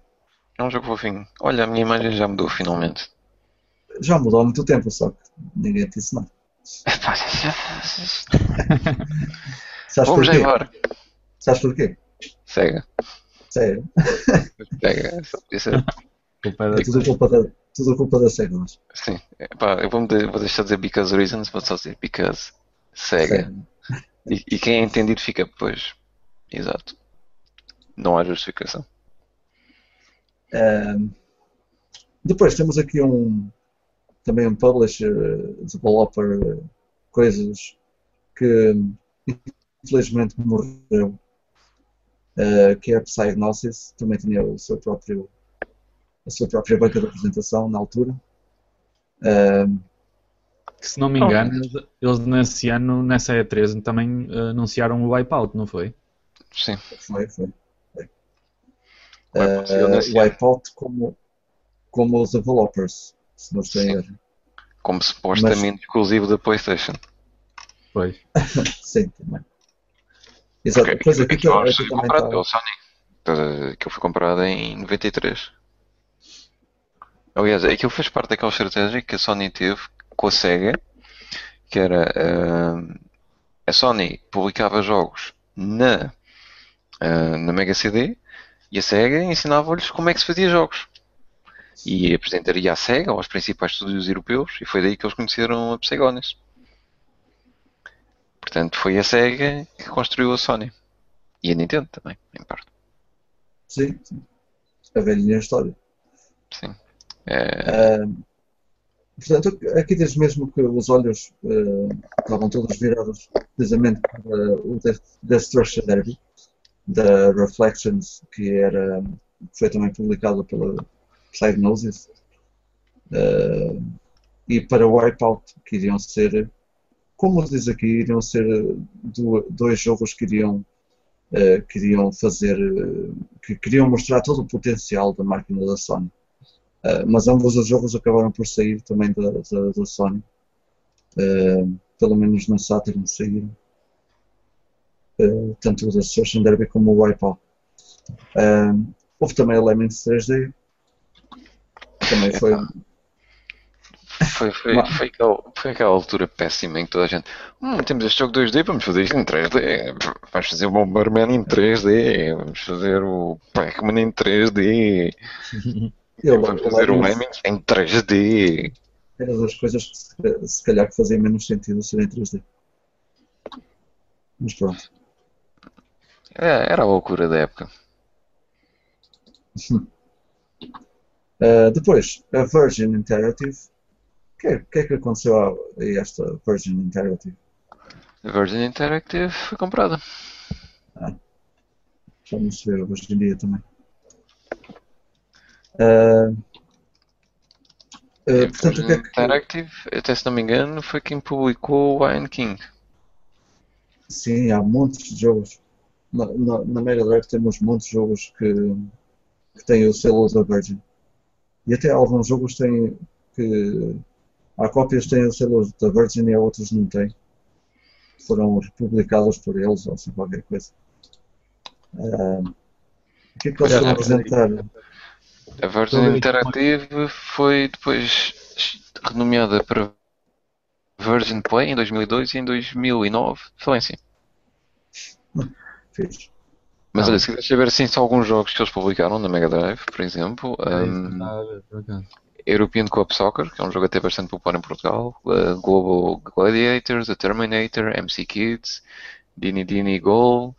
Uh, só estou a falar aqui de alguns mais populares, que eles têm aqui muito mais. Pá, o Cool Spot, uh, o Disney Aladdin, Cannon Fodder, um, o Walt Disney The Jungle Book, portanto, o Earthworm Jim, tem o Lion King, como tínhamos dito, The Ocean Man, pff, pontos, e está aqui jogos e jogos e jogos e jogos, nunca mais acaba. E o Resident Evil foi cara, É. publicado cá na Europa.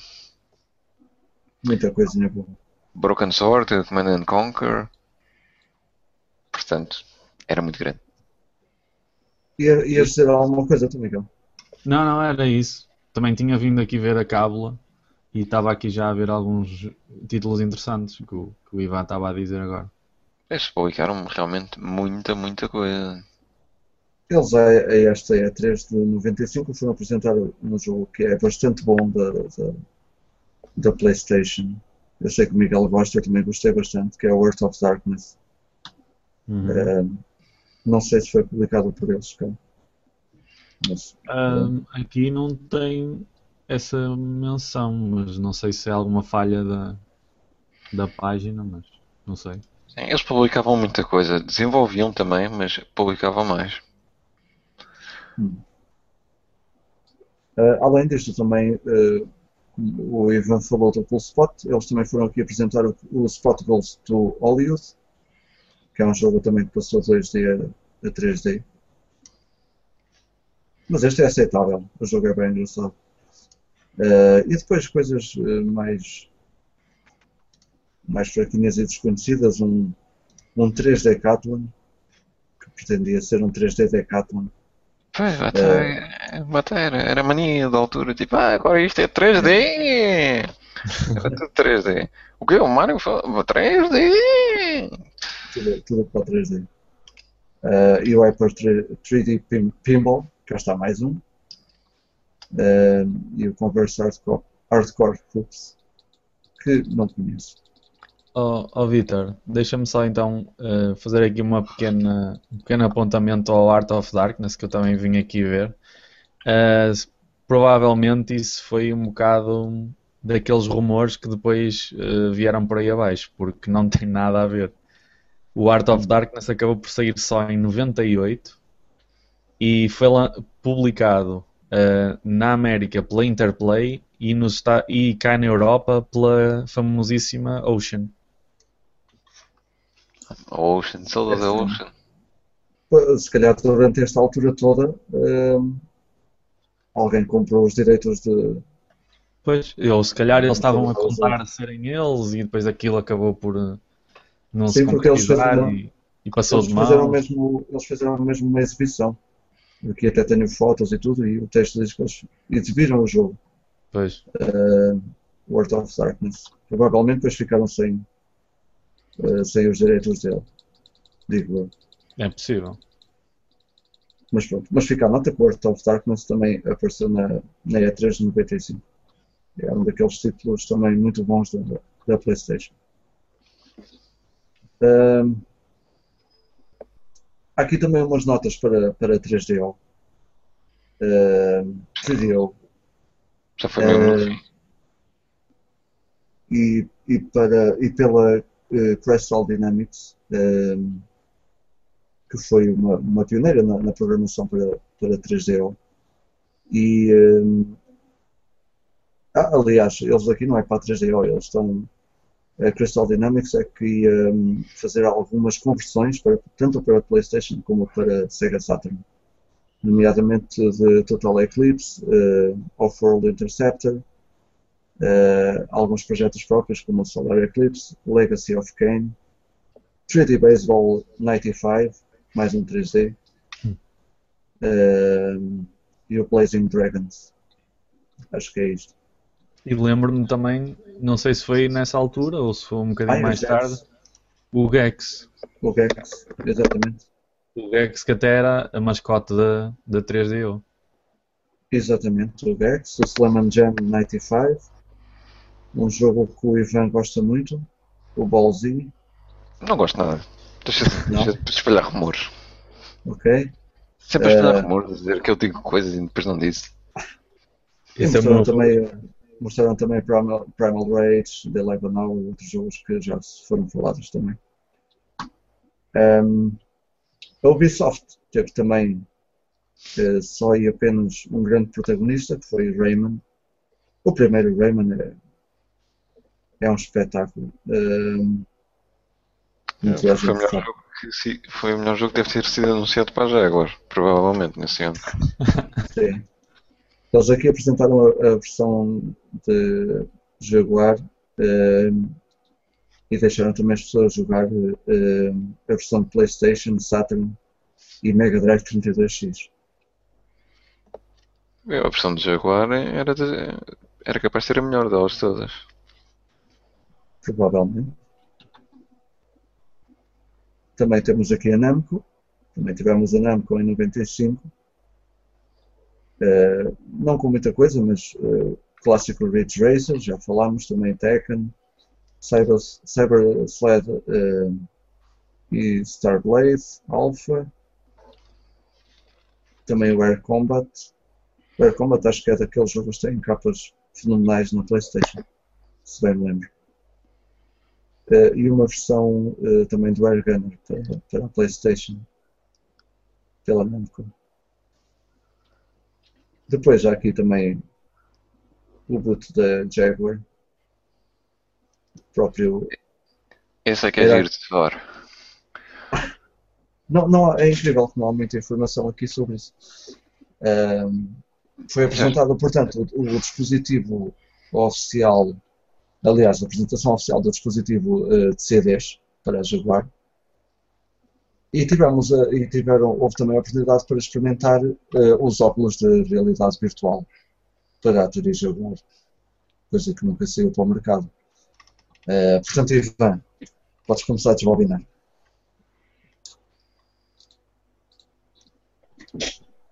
E agora, agora que eu falo, ele cala-se. Ivan? Queres que, queres que eu fale sobre a Jaguar? É, sim, sobre este multi da Atari, porque realmente não há aqui grande coisa. Estava só aqui a ver um comentário do IF que estava aqui a dizer que uh, a Master System foi descontinuada no States em 91. Eu sei que foi descontinuada em 91. Só que estava a falar era que ainda tinha sido no, no Brasil e como deve saber no Brasil ainda não foi descontinuada oficialmente. Ainda hoje em dia. Sim, ainda se fazem Master Systems até, até aquilo dar. Um, que é que querias que. Opa, isso da Atari Jaguar um, foi uma coisa muito curiosa. Foi um headset que apareceu por lá. Uh, neste caso o vermelho. Havia dois, ao vermelho e ao azul. O azul era só protótipo para ser usado in-house. E o vermelho já era versão quase alfa. Diz que quem experimentou aquilo que aquilo era bom, não sei o quê, que prometia. Nunca chegou a ser finalizado, evidentemente, nem muito menos comercializado. Porque, entretanto, a Atari foi vendida. Mais uma vez. A, Atari estava sempre. Vocês sabem que a Atari está sempre a ser vendida e comprada por alguém. É, é tipo um, a bicicleta da aldeia. Toda a gente dá uma voltinha. É, a Atari é, é a bicicleta dos videojogos. Toda a gente dá uma voltinha com aquilo. E na altura eles apresentaram o capacete de realidade virtual uh, para tentar chamar mais, mais gente ou, ou tentar trazer o último rastro de fogor da Atari Jaguar, que na altura já estava a vender muito pouco.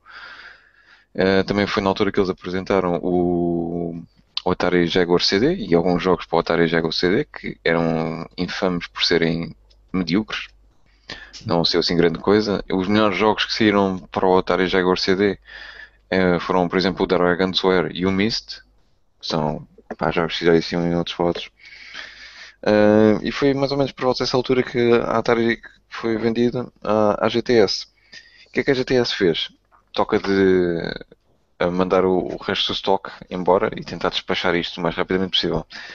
Agora, o curioso disto tudo é que eles venderam ainda os moldes do Atari Jaguar. E o, e os moldes do Atari Jaguar foram depois utilizados para uma série de aparelhos, incluindo uh, cenas para dentistas. Então, se vocês forem à América a certos dentistas e olham assim para, o, para aqueles aparelhos que eles têm para, o, para, limpar os dentes, assim, parecem-se estranhamente como a Atari Jaguar. Parecem-se estranhamente como a Atari Jaguar porque são uma Atari Jaguar. O molde é o mesmo. Oh. Porque fazer um molde com, eles foram comprados recentemente para aquele projeto novo do, Sim. da nova consola de cartucho que Sim. tem sido muito falada.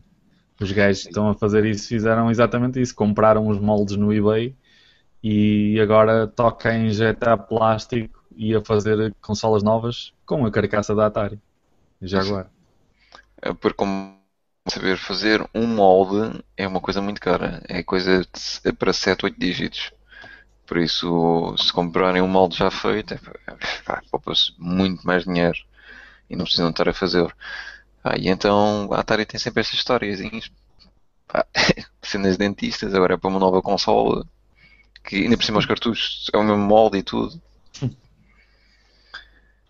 Portanto, há sempre essas histórias curiosas. O que é que é importante tirar aqui de, de 95? Foi a última E3, foi a primeira e a última E3 que a Atari foi enquanto empresa de hardware. Hum. Depois disso a história acabou. Yeah.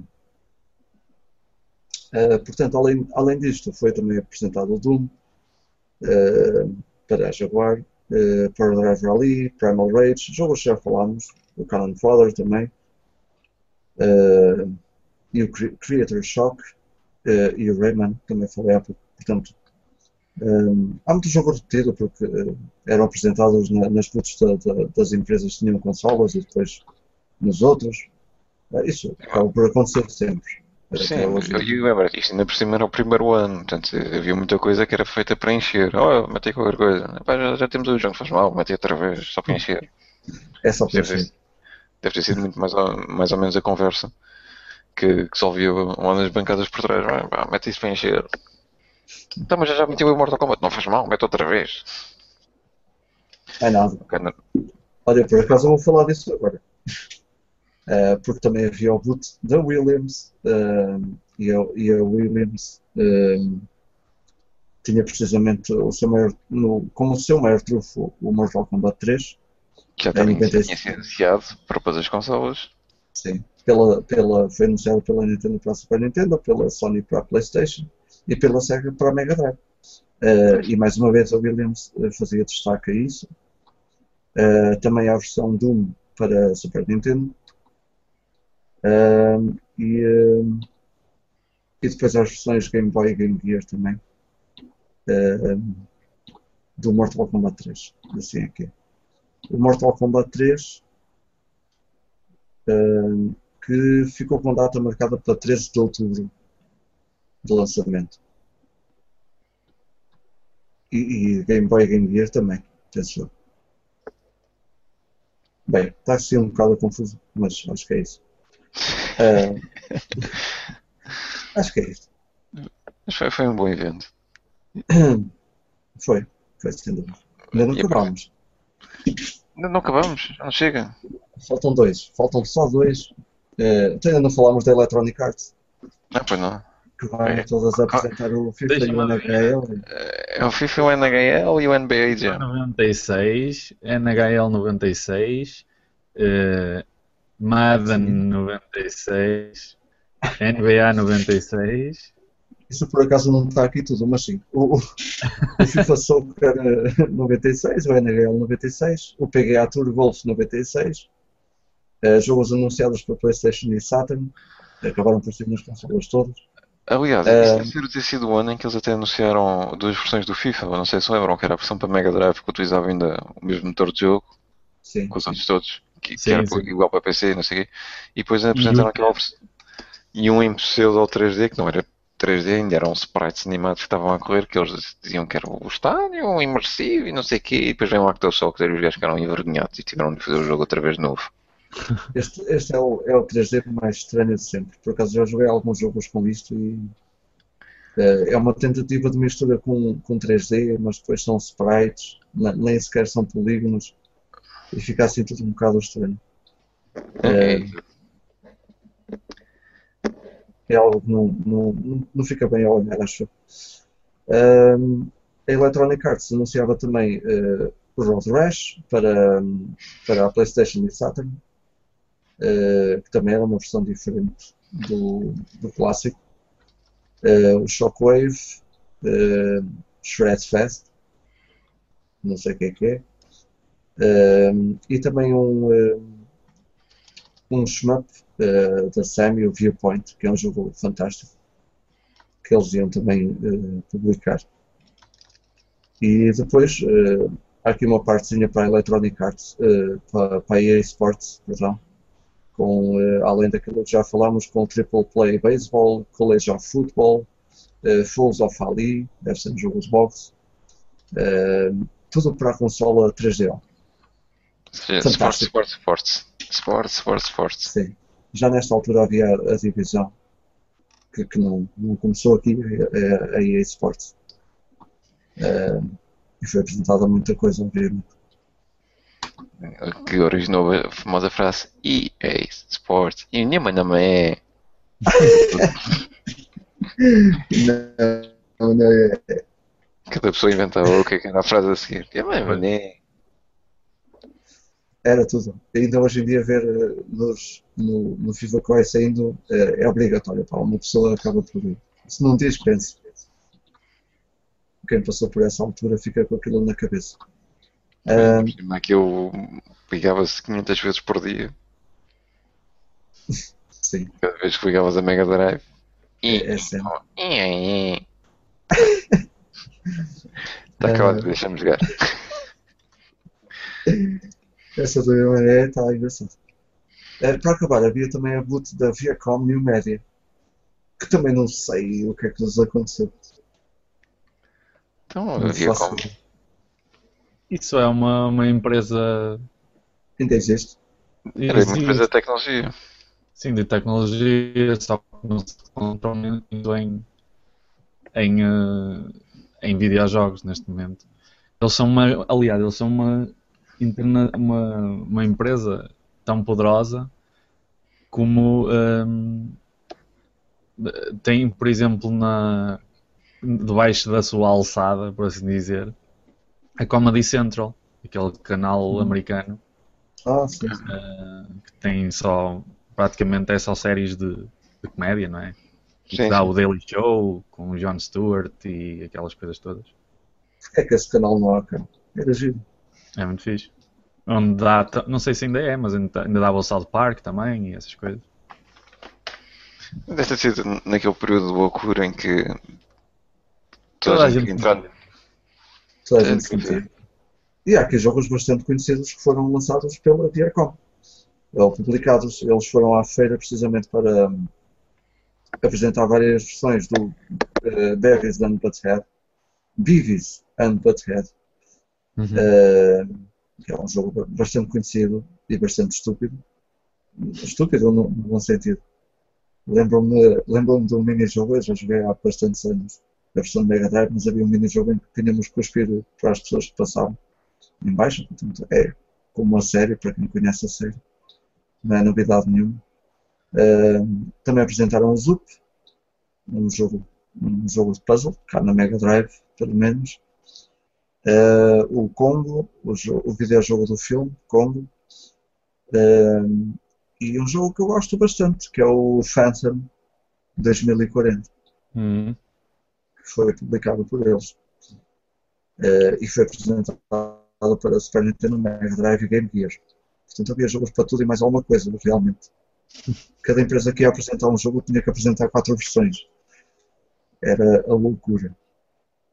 É, Era obrigatório, tu assinavas o contrato na E3. Ah, vens para aqui expor, mas o jogo tem ser pelo menos em 3 ou 4 lugares diferentes. Tá bem, tá bem, tá bem.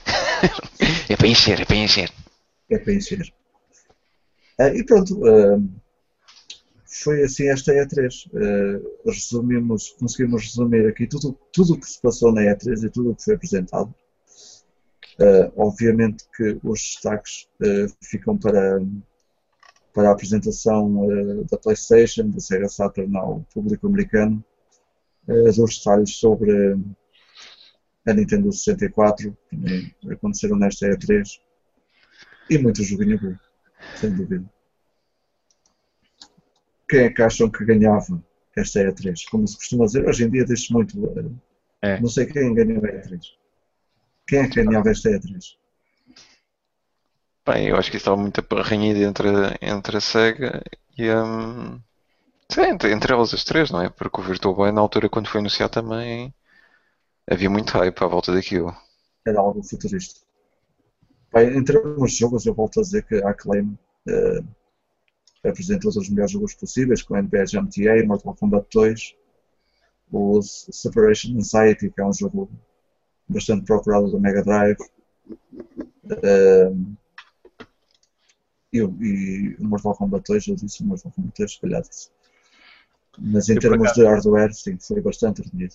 Eu por acaso estava aqui a ver, um, a ler aqui um- uns pequenos apontamentos que alguns sites fizeram de retrospectiva também a essa E3 E há aqui um que realmente uh, faz a menção à Acclaim, que tinha o, a segunda booth maior uh, do coiso do, do piso principal.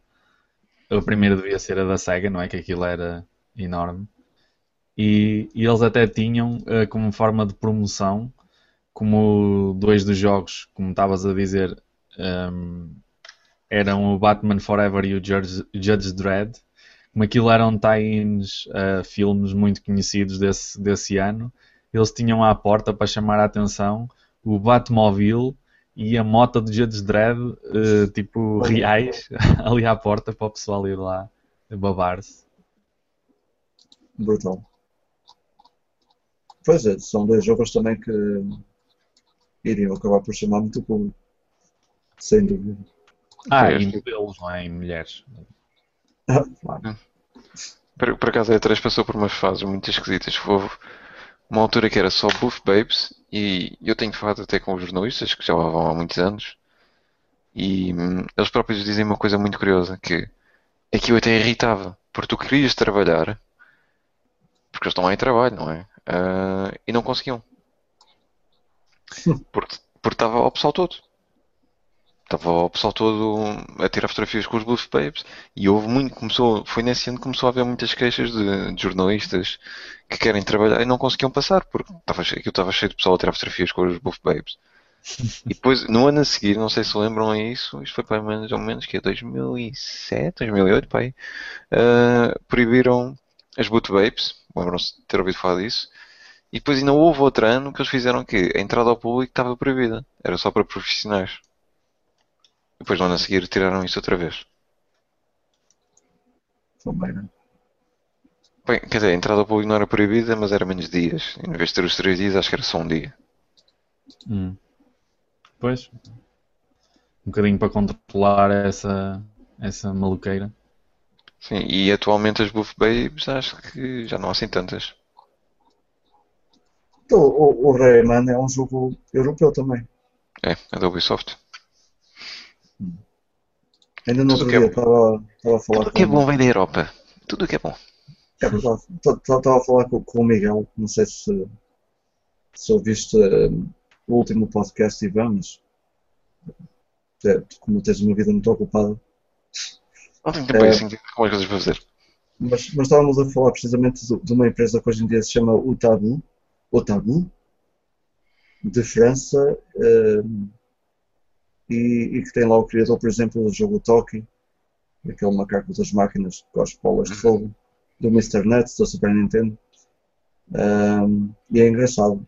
Foi engraçado descobrir isso porque uh, essas pessoas que outrora foram grandes génios uh, espalhados por nessa empresa, por exemplo, o Tabu, que faz uh, faz uh, pequenos jogos casuais. Não, nem, é, nem são jogos de é casuais, o Sudoku 2000 e não sei quantos, e coisas assim. É verdade, na Europa há grande talento. Sempre, desde pequeninos. Eu não fazia ideia que tinha sido um europeu, uh, ou que um europeu teve, ou uma empresa europeia teve ligada Sim, ao Blue Brothers, ou ao Toki. Por exemplo, pegas ali no, no, no Aladdin, do One Gym, que são jogos que se pensam que são americanos, mas foram desenvolvidos por europeus. E outra coisa muito curiosa, por exemplo, na, falando agora da Atari Jaguar. A Atari Jaguar era uma consola europeia, basicamente. Porque em termos de programação, uh, aquilo era para construir um jogo sem BIOS. E os americanos estavam habituados a construir jogos com BIOS. Porquê? Por causa da, do Apple II. Por causa do. Todos os computadores e todos os sistemas que eles tinham, que é consolas, que tinham BIOS. E estavam habituados a construir sobre isso. O Atari Jaguar não tem BIOS. Quem estava habituado a trabalhar sem BIOS? Os europeus. E por isso é que tu tens o, o Rayman, que é das melhores versões da Atari Jaguar. Porque os europeus sabiam perfeitamente programar para aquilo. Só que estupidamente, a Atari nunca considerou o mercado europeu como prioritário. Só para teres uma pequena ideia, quando a Atari Jaguar foi lançada para a Europa, eles já mandaram mil unidades. Mil. É claro que venderam logo todas num instante e depois o pessoal, estão em jogos. Uh, e, e, depois vais a ver os melhores jogos que existem para Atari Jaguar são quase todos desenvolvidos por europeus. Não estou a dizer que são todos, mas são quase todos desenvolvidos por europeus. Por exemplo, o Iron Soldier, que é considerado os melhores jogos, é europeu. O Rayman, como eu já tinha dito, é europeu. O, acho que o Aliens. Um, ai, como é que não é? Aliens versus, Aliens versus Marines? Estou a dizer mal, não estou? Os Space Marines.